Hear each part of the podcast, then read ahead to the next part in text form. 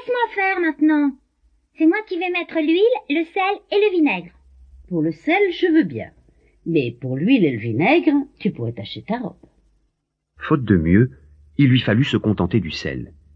Et comme il en restait, elle se demanda ce qu'elle pourrait bien saler après la salade. Il faudrait de la viande ou du poisson.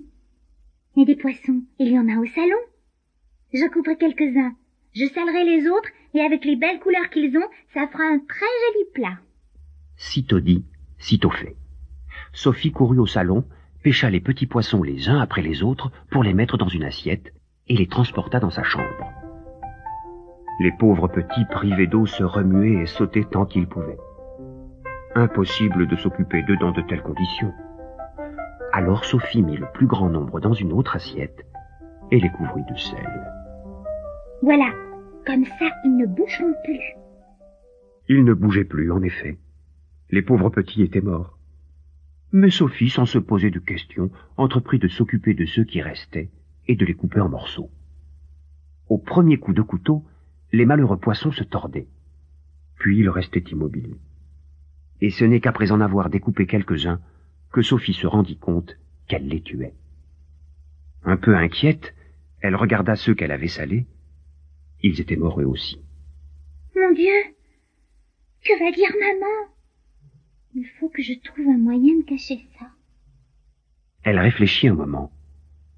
Ça y est, Elle ramassa vite les poissons salés et coupés, les remit dans l'assiette, et sans faire le moindre bruit, sortit de sa chambre pour aller les remettre dans l'aquarium. comme ça maman ne s'apercevra de rien. Elle croira qu'ils se sont battus entre eux et qu'ils se sont entre-déchirés. Réconfortée par cette idée, elle nettoya les assiettes, le couteau, se débarrassa du sel et se remit à jouer comme si de rien n'était. Tout à coup, elle tressaillit. Mathilde Francette Francette Sa maman avait l'air très en colère. Pourvu qu'elle ne m'appelle pas moi aussi. Pourvu que la bonne ne dise pas qu'elle m'a donné du sel. Et justement, voilà qu'elle entrait, la bonne. Tu as de la chance. Figure-toi que ta maman vient de trouver tous ces poissons morts. Heureusement que j'ai pu lui assurer que tu n'avais pas quitté ta chambre. Heureusement que la bonne ne l'avait pas vue se faufiler dans le salon. Un moment tout de même, elle eut envie d'avouer que c'était elle qui avait tué les poissons. Mais elle n'en eut pas le courage, et cela la rendit triste. Si triste que la bonne crut qu'elle avait de la peine à cause des poissons. Allons, tu mets pas dans cet état. Ils devaient être malheureux, ces poissons, dans leur bocal. Pour eux, il faut peut-être mieux comme ça. Sophie fit semblant de le croire, mais elle n'en eut pas pour autant envie de jouer jusqu'à l'heure du repas. Sais-tu ce qui est arrivé à mes petits poissons? Oui, maman. Je suis sûre que c'est Simon qui a fait cela. Je l'avais chargé de changer tous les matins l'eau et le sable. Il a dû vouloir se débarrasser de ce travail supplémentaire. Aussi, demain, je le renverrai. Oh, maman, que deviendra-t-il avec sa femme et son fils? Tant pis pour lui. Mes poissons ne lui avaient fait aucun mal. Et il les a fait souffrir en les coupant en morceaux. Ce n'est pas lui, maman. Je vous assure que ce n'est pas lui. Et comment le sais-tu que ce n'est pas lui? Pour moi, c'est lui. Et dès demain, je le mettrai à la porte. Non, maman. C'est moi qui ai tué les petits poissons. Toi? Tu les aimais tellement.